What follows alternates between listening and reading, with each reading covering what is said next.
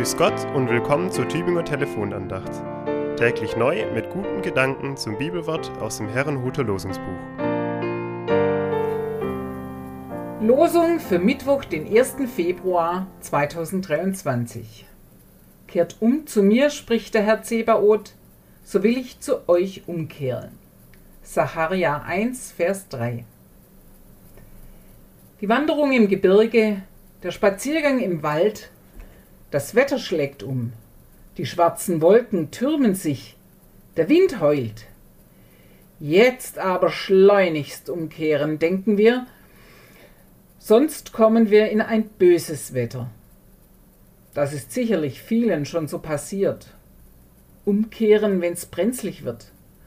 Umkehren, wenn die Richtung nicht mehr stimmt. Umkehren, wenn ich meinen Weg verliere. Der ist ja wie umgekehrt, sagen wir, wenn wir den Eindruck haben, dass sich ein Mensch stark verändert hat.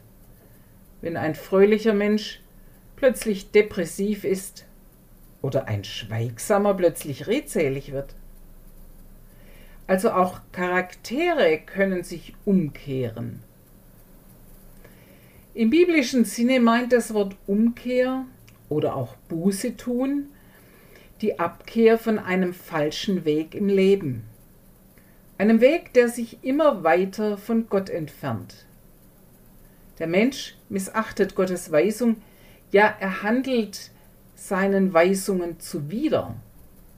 Er vertraut nur noch auf sich selbst und vermag Gott nicht mehr zu erkennen. Er stellt sein eigenes Ich über alles. Das ist, so sagt es die Bibel, ein Weg in die Irre. Immer wieder wird uns das in den biblischen Geschichten wiedergespiegelt. Wenn wir den Satz des Propheten Sacharja aufmerksam hören, kehrt um zu mir, spricht der Herr Zebaoth, so will ich zu euch umkehren, dann fällt auf, dass da zwei umkehren sollen, der Mensch und Gott. Je weiter sich der Mensch von Gott entfernt hat, desto mehr hat sich auch Gott abgewendet, hat ihn seiner Wege ziehen lassen. In dem Moment, in dem der Mensch umkehrt und sich von neuem in Gottes Richtung bewegt, in dem Moment bewegt sich Gott auch auf ihn zu. Gott bleibt nicht statisch auf einem Thron sitzen und wartet. Nein, er bewegt sich auf uns zu. Jesus hat das in der Geschichte von den verlorenen Söhnen eindrücklich geschildert. Der Vater wartet nicht, bis sich der Sohn vor ihm in den Staub wirft. Er läuft ihm entgegen und umarmt ihn.